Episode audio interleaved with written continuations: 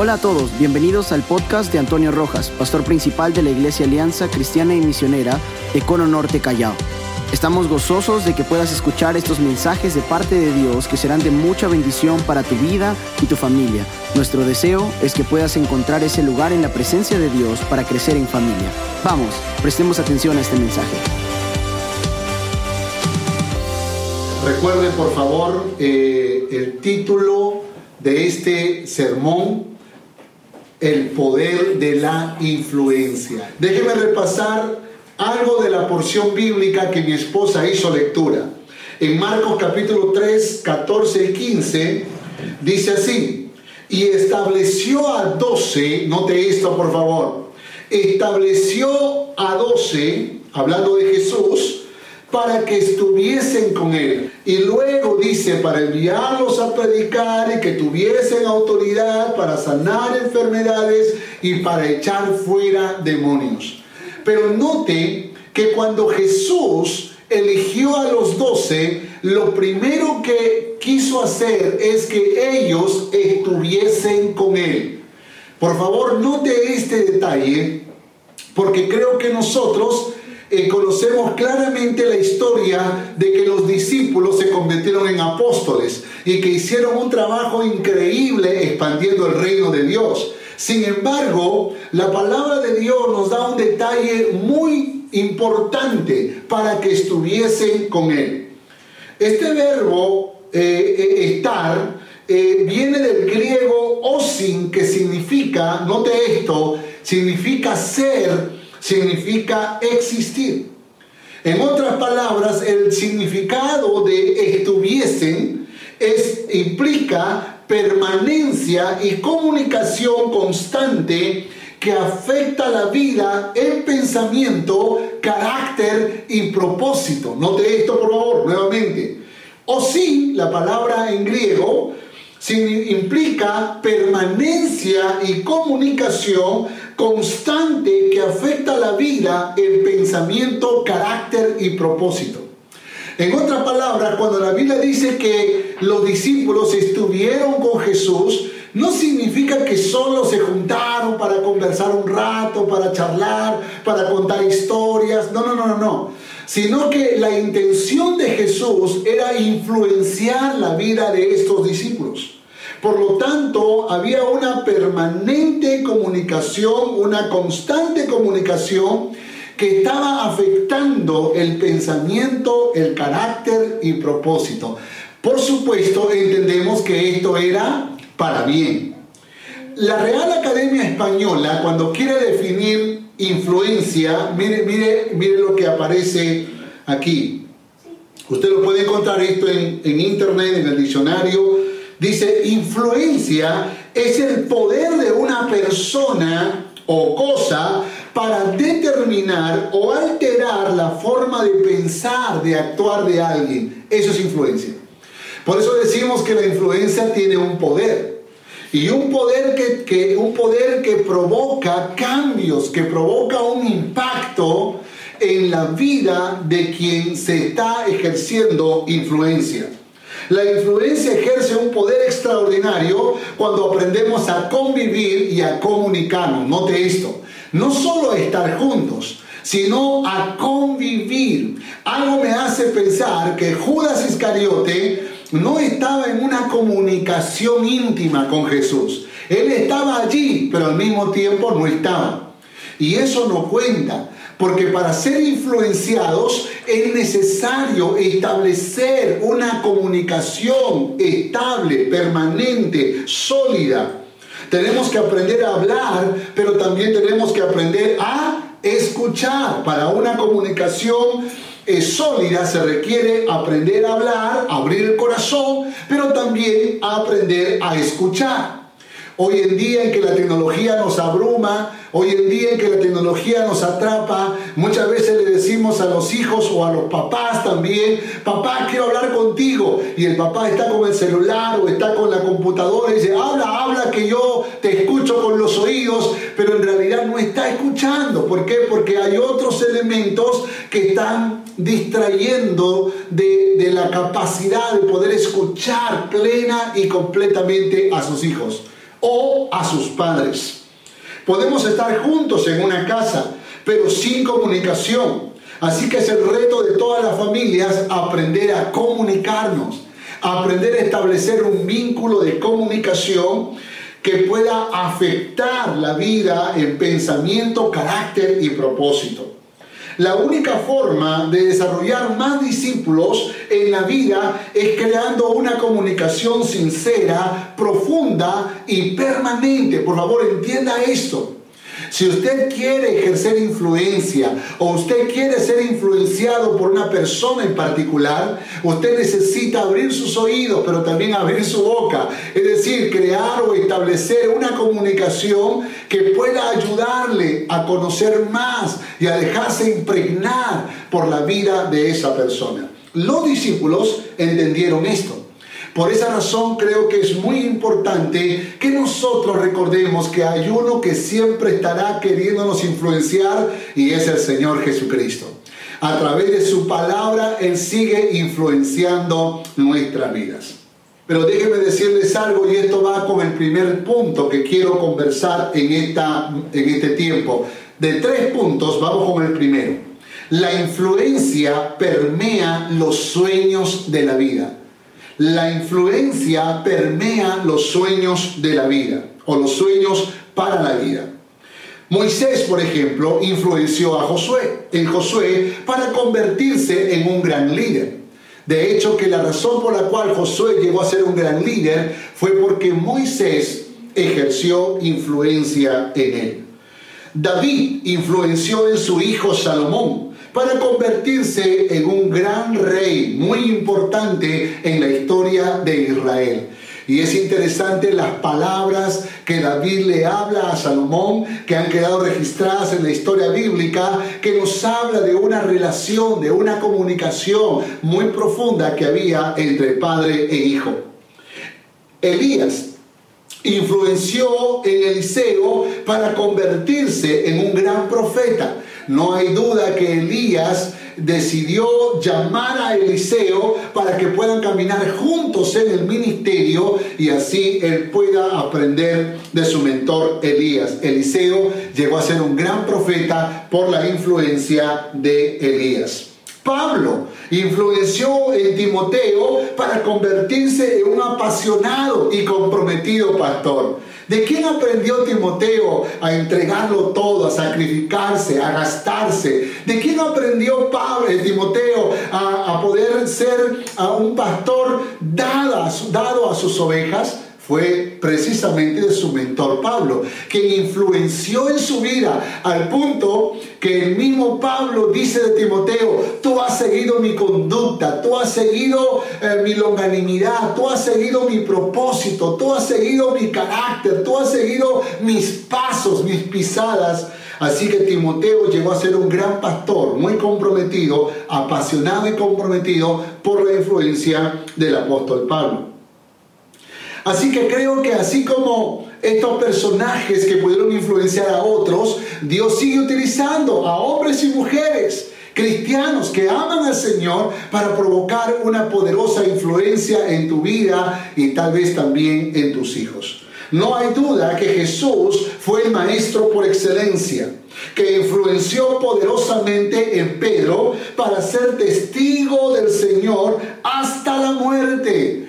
Y aquí vemos entonces a un Pedro que pasó por un proceso, pero esa influencia finalmente se convirtió, lo convirtió en un hombre capaz de dar la vida como Jesús la dio por nosotros.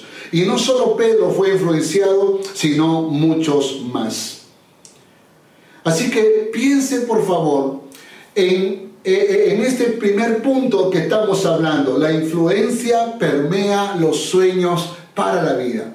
Es increíble cómo nuestros hijos muchas veces terminan imitándonos de muchas maneras, ¿sí o no? Ahí aparecerá una cantidad de fotos de hijos que están imitando a sus padres. Y usted verá en esas fotos eh, que puede que le parezca un poco gracioso, pero de alguna manera refleja una realidad. Que cuando los hijos están pequeños, los hijos comienzan a imitar a sus padres. Y creo que esto es importante que nosotros podamos observarlo porque, porque uh, nos, transmite un mensaje, nos transmite una verdad, nos transmite una realidad que creo que es importante que nosotros podamos considerarlo. Recuerde que ellos van a imitar, porque en la infancia ellos son muy altamente influenciados por nosotros los padres.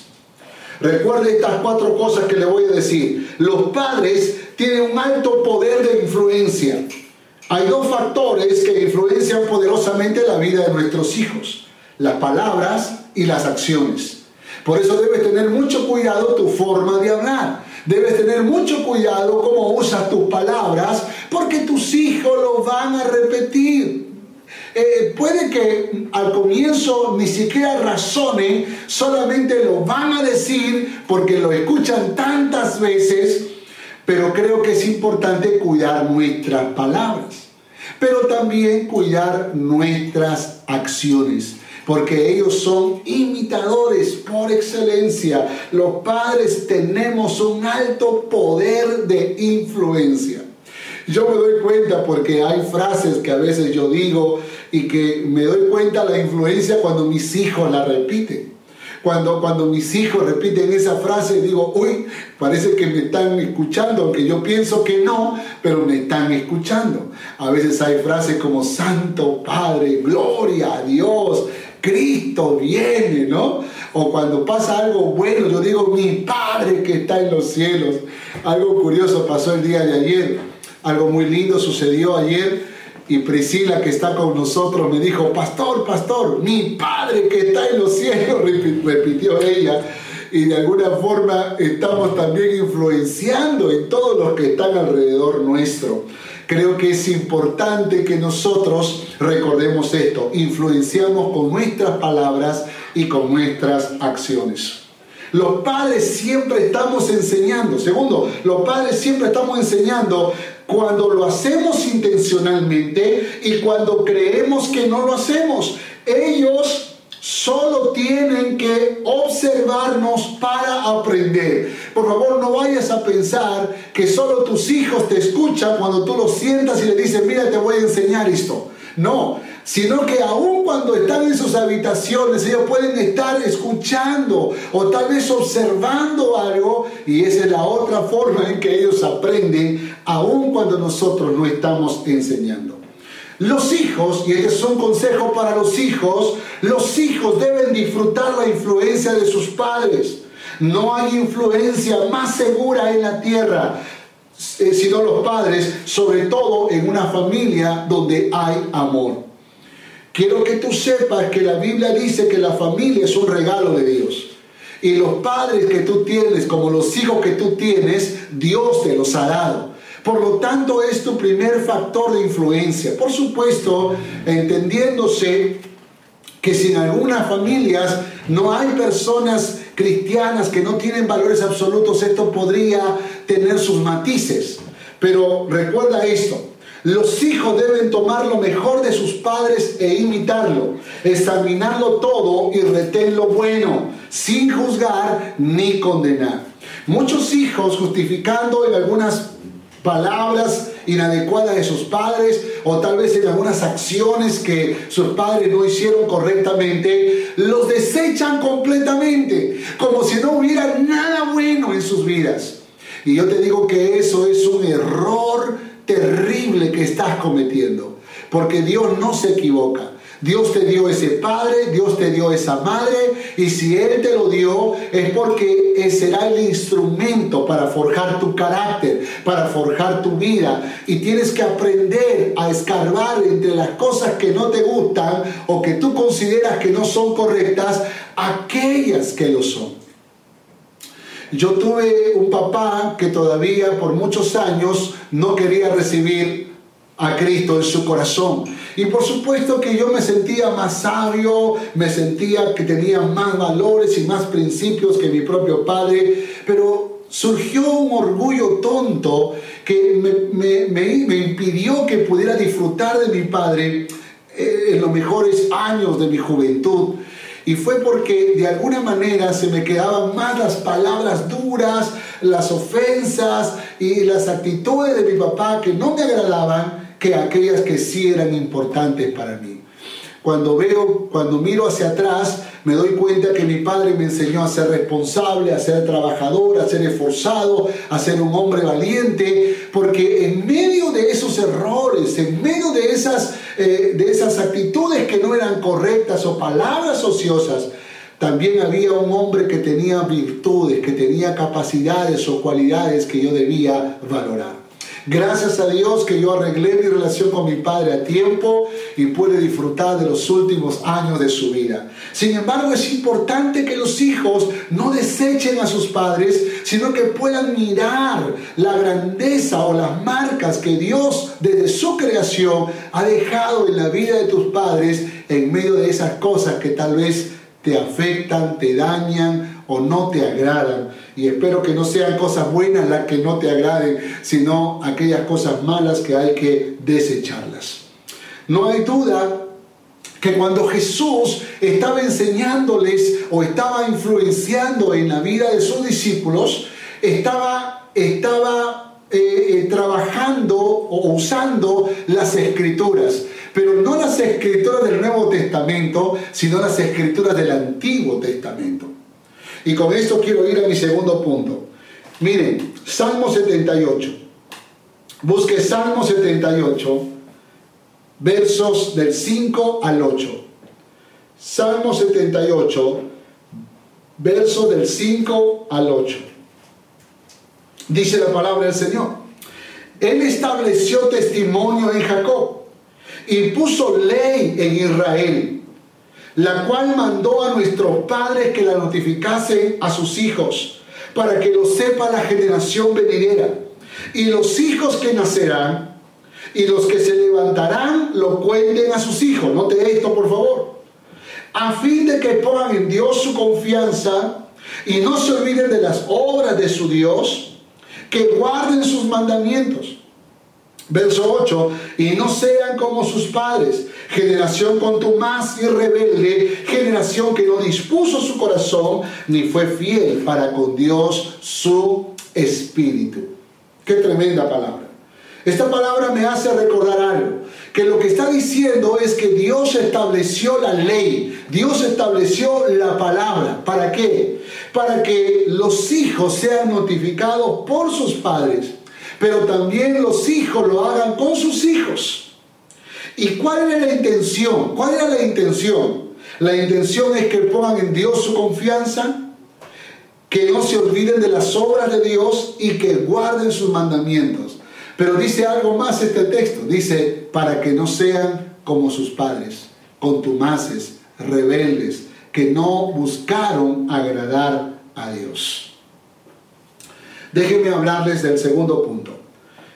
El primero dijimos que la influencia permea los sueños para la vida. Pero lo segundo es que tenemos que decir que la influencia forja una filosofía de vida. La influencia forja una filosofía de vida. El estilo de vida tiene su fundamento, escuche esto por favor, el estilo de vida tiene su fundamento en principios y valores. Todo, todo estilo de vida, toda filosofía de vida tiene su fundamento en principios y valores. Puede que sean absolutos, puede que sean relativos, depende de con quién te estás conectando, depende a quién estás dejando que influencie tu vida. Depende quién o qué está influenciando para conocer la raíz de esa filosofía. Porque puede que sean filosofías huecas, como dice la palabra. Y lamentablemente muchas veces nuestros hijos y aún nosotros abrimos nuestros oídos para escuchar voces que no convienen en la vida y que nos construyen una filosofía lejos de la ley de Dios, lejos de la palabra de Dios. Por ejemplo, en una ocasión eh, entré a una tienda, todavía no estábamos en cuarentena, hace muchos años, entré a una tienda a comprar y entra un hombre enojado, un hombre molesto. Y ese hombre, mientras está molesto, dice, infierno, infierno, dice, ¿Dónde está el infierno? Esto es el infierno. Esta vida que vivimos es el infierno. Y, mientras él estaba hablando solo, estaba, estaba declarando un concepto o una definición de la vida y aún del infierno que no está fundado en la ley de Jehová. No está fundado en la ley de Jehová. Entonces muchas veces nosotros podemos ir definiendo en la vida muchas cosas que no están equivalentes a la ley de Jehová. Y esa es una filosofía que no está basado en los principios de la palabra. Las Sagradas Escrituras influyen con valores absolutos. Recuerde esto. Toda filosofía externa es relativa, es cambiante pero solo las Sagradas Escrituras influyen con valores absolutos. En otras palabras, si tú le preguntas a la Biblia qué es el matrimonio, el matrimonio no va a tener matices con el pasar de los años. Desde que fue fundado hasta el día de hoy se mantiene la definición de matrimonio. Es interesante cómo la filosofía de este mundo ha redefinido concepto de familia, ha redefinido el concepto de matrimonio. Y puede estar redefiniendo muchas otras eh, eh, palabras más que son importantes, como la vida, la vida eterna, la muerte, el infierno, el matrimonio, la felicidad, la crianza, eh, la disciplina y tantas otras que creo que nosotros deberíamos analizarnos si nos estamos dejando influenciar por filosofías de este tiempo o estamos dejándonos influenciar por la palabra de Dios. Desde la antigüedad, el deber de los padres siempre fue enseñar la ley de Dios. Los principios de la ley de Dios, escuche, restaura nuestra conducta para no ser influenciados con filosofías cerradas por personas rebeldes a Dios, aun si fueran tus propios padres. Por eso dice, les di la ley de Jehová para que no sean como vuestros padres, contumaces y rebeldes. Porque lamentablemente, lamentablemente, cuando el pueblo salió de Egipto hacia la tierra prometida, la Biblia muestra que, se que había una que la generación que salió de la esclavitud de Egipto fue una generación rebelde, una generación que no quería obedecer a Dios, que se resistía a Dios, inclinada a la idolatría. Entonces Dios entregó la ley para que los hijos puedan enseñar a sus hijos y no sean como sus padres contumaces y rebeldes. En otras palabras, los principios de la ley de Jehová, los principios de la palabra de Dios también van a permear nuestra filosofía de vida y como consecuencia nuestra conducta. Como consecuencia nuestra conducta. Esto es poderoso. Esto es poderoso, por esa razón es importante que nosotros enseñemos la palabra de Dios, que enseñemos las sagradas escrituras, que podamos aprovechar cada oportunidad para mostrarles los principios de la palabra de Dios. Hoy en día existen muchos videos motivacionales, hoy en día existen muchos videos que nos retan a, emprender negocios, empresas, hacer dinero, y eso no está mal. Pero estaría mal si tú no estimulas a tus hijos o a las personas que te rodean a ser influenciados por la palabra de Dios. Y la Biblia dice, la Biblia dice que los padres deben enseñar a sus hijos usando la Biblia, usando la ley de Jehová. ¿Y qué es lo que tienen que enseñarles? Escuche, aquí hay tres cosas importantes que aparecen en el verso 7. Primero, a confiar en Dios. A confiar en Dios. Segundo, a recordar sus obras. Es decir, a no olvidar lo que Dios ha hecho. A recordar sus obras. Y tercero, a guardar sus mandamientos. Es decir, a obedecer a la palabra. Hace unos días estaba con mis hijos recordando algunos sucesos importantes que pasaron en la vida. Inclusive ayer tuvimos un tema de accidentes que tuvieron nuestros hijos, pero cómo es que a través de esos accidentes como roturas de cabeza, eh, rotura de labios y tantas otras cosas que pasaron, Dios estuvo protegiéndoles, Dios estuvo cuidándolos, Dios estuvo librándolos de algo peor, de algo más terrible que pudo haberles acontecido. Tenemos que nosotros enseñarle a nuestros hijos a confiar en Dios. Y por favor, nunca deje de decirle a tus hijos, mi hijo confía en el Señor, mi hijo créele a Dios, mi hijo si Dios ha prometido, mi hija si Dios ha prometido, Dios lo va a cumplir. Mira esta palabra que Dios tiene para nosotros. Comparte la palabra, las promesas del Señor y que ellos despierten confianza. Tenemos que repetirle estas verdades que recuerden las maravillas de Dios, el poder de Dios en sus corazones y por supuesto que aprendan a obedecer a los principios de la palabra. La historia de la humanidad nos, eh, muestra que el cristianismo siempre estuvo eh, en riesgo de ser exterminado. Pero aún con todo se abrió camino para que podamos seguir siendo influyentes para un mundo que necesita de Cristo Jesús. Y en los primeros siglos aparece entonces el cristianismo, luego surge el teocentrismo religioso, luego surge el modernismo y luego el postmodernismo. Así que la sociedad influencia con sus principios y valores relativos cambiantes, pero nosotros tenemos que influenciar con los principios de la palabra. Déjenme explicarles rápidamente esto para que usted y yo lo podamos comprender. Por ejemplo, el cristianismo en el siglo I, cuando surge, surge como una respuesta de los seguidores de Jesús al paganismo de la época. El paganismo de la época, la gente de la época, y estamos hablando del imperio romano, ellos tenían dinero, tenían eh, celebraciones, tenían fiestas, tenían todo lo que tú te puedes imaginar, aún la perversión y la inmoralidad. Pero habían preguntas que ellos no podían responder. ¿Cómo yo puedo ser capaz de perdonar o de recibir un perdón? ¿Cómo puedo amar verdaderamente a alguien? ¿O cómo puedo tener la seguridad de que voy a vivir eternamente? Es interesante cómo el cristianismo entonces aparece en este escenario de confusión, de oscuridad, para poder proclamar que en Jesucristo hay perdón, en Jesucristo hay amor y en Jesucristo hay vida eterna. Qué tremendo. El cristianismo eh, es la respuesta a la filosofía hueca de la época, con todos sus conocimientos, con toda con toda su, capacidad y la inteligencia que existía, pero no podían responder a estos grandes dilemas de la vida que solo el cristianismo pudo responder.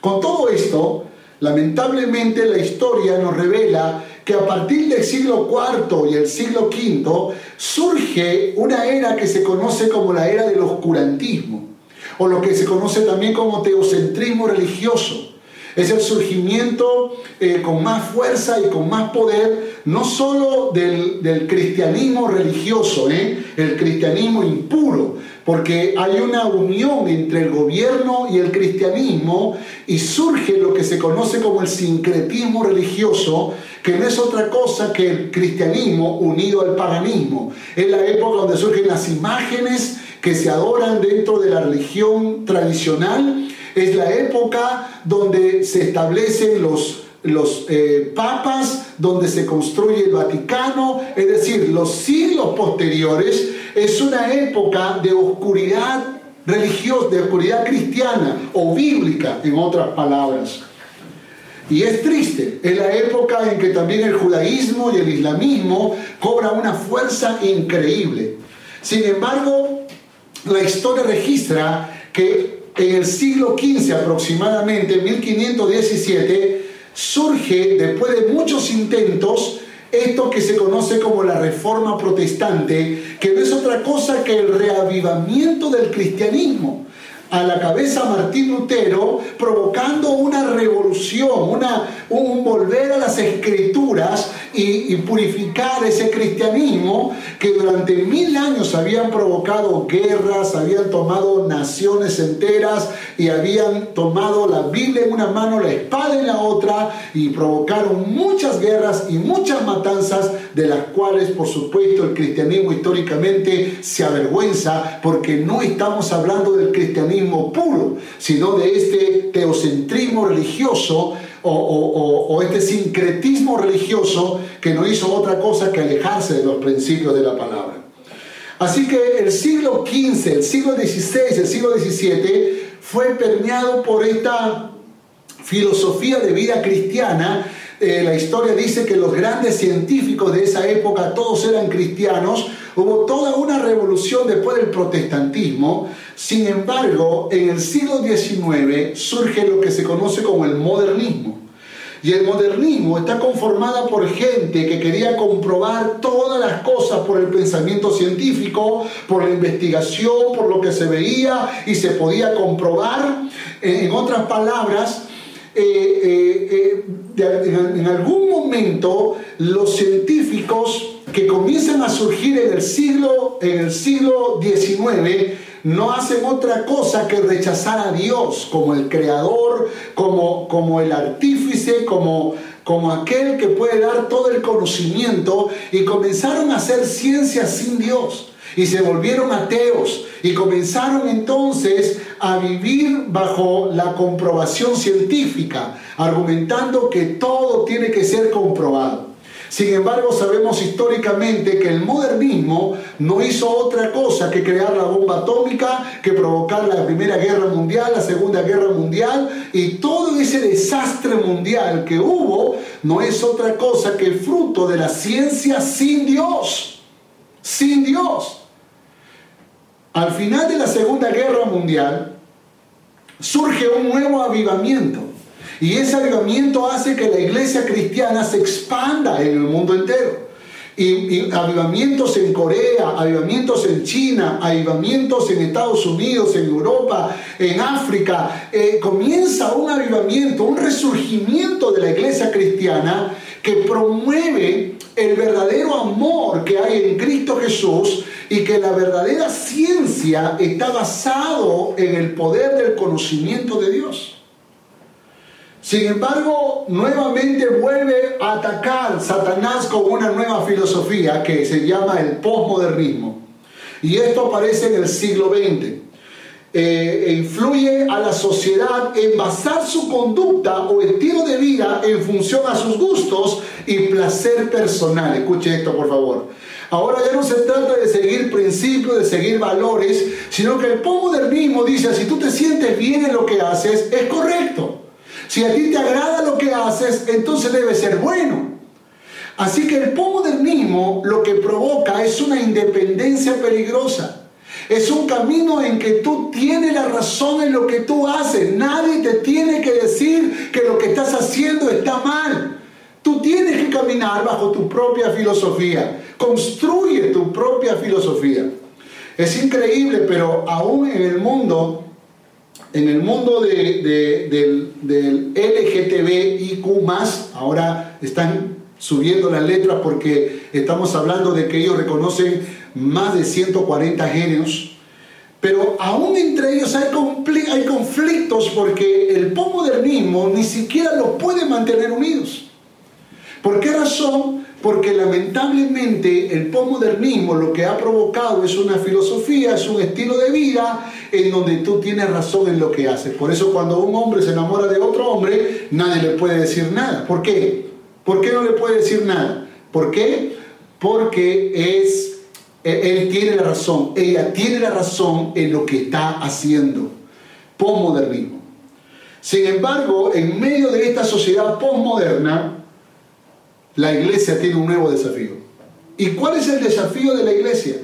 El desafío de la iglesia es que sigamos promoviendo la ley de Dios, mis hermanos, que podamos seguir enseñando las sagradas escrituras, que podamos compartir, que no sintamos vergüenza de proclamar a Jesucristo y la verdad de Dios como el manual de valores y principios absolutos. Matrimonio, el matrimonio es la unión de un hombre y una mujer que se unen para amarse, para procrear y administrar juntos todo lo que Dios pondrá en sus manos. Eso es matrimonio. Por esa razón es importante que nosotros como pueblo de Dios podamos darnos cuenta que está influenciando nuestra conducta porque la influencia forja una filosofía de vida. ¿Qué te está influenciando? ¿En la palabra de Dios? Tercero y último, vamos a lo tercero y último. Ahora déjenme usar unas palabras del Señor Jesús. Mateo capítulo 11, verso 25 al 27. Mateo capítulo 11, verso 25 al 27. Dice la palabra, en aquel tiempo, respondiendo Jesús, dijo, te alabo Padre, Señor del cielo y de la tierra, porque escondiste estas cosas de los sabios, de los entendidos, y las revelaste a los niños. Note esto, por favor. La escondiste de los sabios y de los entendidos, y las revelaste a los niños. Usted va a darse cuenta que la palabra griega para niños es nepios. Y nepio significa, escuche, persona simple persona simple. En otras palabras, una persona común, una persona eh, eh, eh, que, que, no es reconocida como una persona importante, sabia, honorable, inteligente. Y dice, dice la palabra, te alabo Señor del cielo y de la tierra, porque escondiste estas cosas de los sabios y de los entendidos y se las revelaste a los simples. Por favor, no se sienta usted avergonzado eh, con lo que voy a decir, porque la Biblia dice que lo vil y lo menospreciado escogió Dios. En otras palabras, los simples fueron escogidos por el Señor para ser receptores, recipientes de la poderosa y gloriosa sabiduría del Señor. Verso 26. Sí, Padre, porque así te agradó. Eso le agradó al Señor entregarle conocimiento, la sabiduría, esta inteligencia con valores absolutos a los simples. Verso 27, todas las cosas me fueron entregadas por mi Padre y nadie conoce al Hijo sino el Padre, ni al Padre conoce a alguno sino al Hijo. Escuche, y aquel a quien el Hijo lo quiera revelar aquel a quien el Hijo lo quiera revelar. Aleluya. Hermanos, nosotros los simples hemos sido escogidos por el Señor para que se nos revele el carácter de Dios, para que se nos revele los principios de la palabra, para que se nos revele la promesa del cielo para nuestras vidas. Note esto, por favor.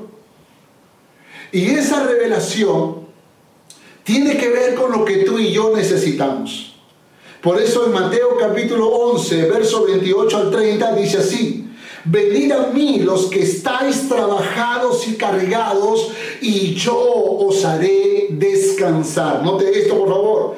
Llevad mi yugo sobre vosotros y aprended de mí que soy manso y humilde de corazón.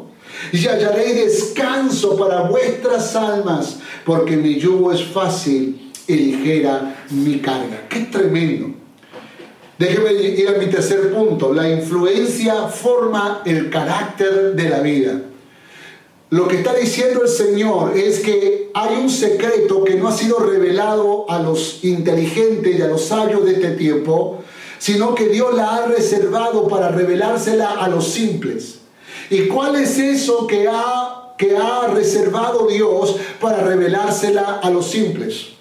Esto que aparece en 28 al 30. Venid a mí los que están trabajados y cargados, que yo les daré descanso y aprended de mí que soy manso y humilde. Hermanos, esto es una poderosa revelación.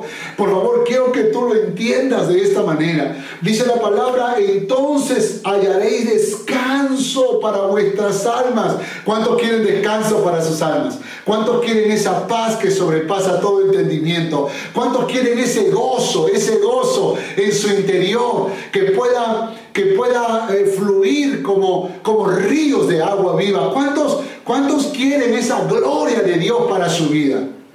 Pues si eso es lo que usted quiere, recuerde esto. La influencia forma el carácter para la vida. Dios revela en su carácter beneficios y demandas. Hay descanso en Dios. ¿Cuántos dicen amén a eso? Pero también el desafío de ser como Jesús. Y es interesante cómo en esta revelación encontramos una promesa, pero encontramos un desafío. El carácter alborotado es señal de que estamos lejos de Dios. Eso carga y aflige. Por eso Jesús dijo, venid a mí. Venid a mí. Y creo que es importante que cuando tú te des cuenta que tienes un mal carácter, que está arruinando tu vida, que está arruinando tu relación con tu cónyuge, con tus hijos, con tus padres, cuando tienes un carácter horrible que solamente está destruyendo a los demás, pero no está construyendo nada, es importante que te acerques a Dios. Venid a mí, dice el Señor los que están trabajados, los que están cargados, los que están insoportables, los que están angustiados, los que están desesperados, los que están irritados, aquellos que no saben qué hacer, cómo, cómo manejar su, su conducta, su carácter. Dice la Biblia, venid a mí y aprended. y aprended. El desafío es ser manso y humilde como el Señor. ¿Qué tenemos que aprender? Tenemos que aprender a ser mansos y humildes. Por eso digo, depende de quién te está influenciando para que finalmente logres ser lo que anhela ser en la vida. Y aquí entonces Jesús dice, aprended de mí, déjate influenciar por mí, porque yo soy manso y humilde de corazón. Las palabras griegas son praos y tapeinos. Y tapeinos, eh, eh, eh, praos y tapeinos. El desafío es ser apacible, amable, afable, gentil, ¿no? Eh, otra definición de mansedumbre es poder bajo control. En otras palabras, yo soy manso no porque soy débil, sino porque tengo una fuerza que puede hasta destruir a alguien. Así que decido ser manso voluntariamente, poder bajo control. Si lo hacemos, entonces hallaremos descanso. Nota esto, por favor. Ni siquiera el descanso viene cuando venimos a Él, sino cuando aprendemos de Él. ¿Y qué tenemos que aprender? A ser mansos y humildes. El ejemplo de Jesús fue la mayor influencia. Amó a los que lo negaron y traicionaron, perdonó a sus enemigos, sirvió sin reclamos y siempre dio honra a Dios Padre. Tremendo, tremendo. Aún dice la palabra que sirvió sin reclamos. Así que permíteme, permíteme cerrar este tercer punto dándote cuatro consejos importantes para que puedas inspirar, para que puedas influenciar a las personas que te rodean. Empieza con tu esposo, con tu esposa, con tus hijos, con tus padres. Pero si Dios te da el privilegio de ser un líder, de ser una líder, un consejero, una consejera, un pastor, si Dios te da el privilegio de ser una persona influyente más allá de tu familia, te aconsejo que enseñes estas cuatro cosas. Que trabajes esto en tu vida para que tú puedas enseñársela y compartírsela con los demás. Primero, enseñemos a amar. Enseñemos a amar. Recuerda que el amor es visible y es inspirador. Las personas saben definir el amor, pero pocas veces lo han visto personificado.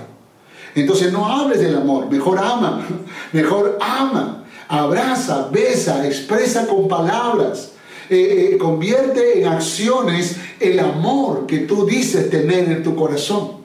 Esto es muy importante. Segundo, enseñemos a perdonar. El perdón es uno de los impactos más grandes que una persona puede recibir. Inspira a los que te rodean.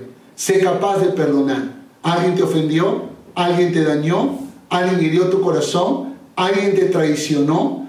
Pues cualquiera que sea la situación, tienes que aprender a perdonar. Tienes que enseñar a perdonar perdonando. De hecho, que Jesús nos enseñó a orar de esta manera. Y perdónanos como nosotros perdonamos. Tercero, enseñemos a servir. El que no vive para servir, no sirve para vivir. El servicio nos asemeja a Jesús. El mismo Señor Jesús lo dijo. Yo no he venido para ser servido, sino para servir. De hecho que el Señor nos dio ejemplo cuando lavó los pies de sus discípulos y cuando tuvo actitudes de servicio frente a las personas que le rodeaban. Enseñemos a servir. Cuarto, enseñemos a honrar a Dios. Todos los éxitos y logros que alcancemos en la vida, no olvides darle gracias a aquel que te abrió las puertas y te bendijo. Por eso cuando te pasa algo bueno, algo grandioso, algo honorable, ah, cuando logras alcanzar una meta, pues levanta tus brazos al cielo y di, mi Padre que está en los cielos me hizo alcanzar este éxito. Mi Padre que está en los cielos. No, no eres tú, no es tu dinero, no es tu papá, no es tu mamá, no es tu hijo, no es tu hija. Dios usó a esas personas para que Dios pudiera darte el éxito y la bendición que tú recibes. Pregunta, ¿quién está influenciando tu vida y a tu familia? ¿Quién está influenciando tu vida y a tu familia? ¿Quién? Por favor, dime quién.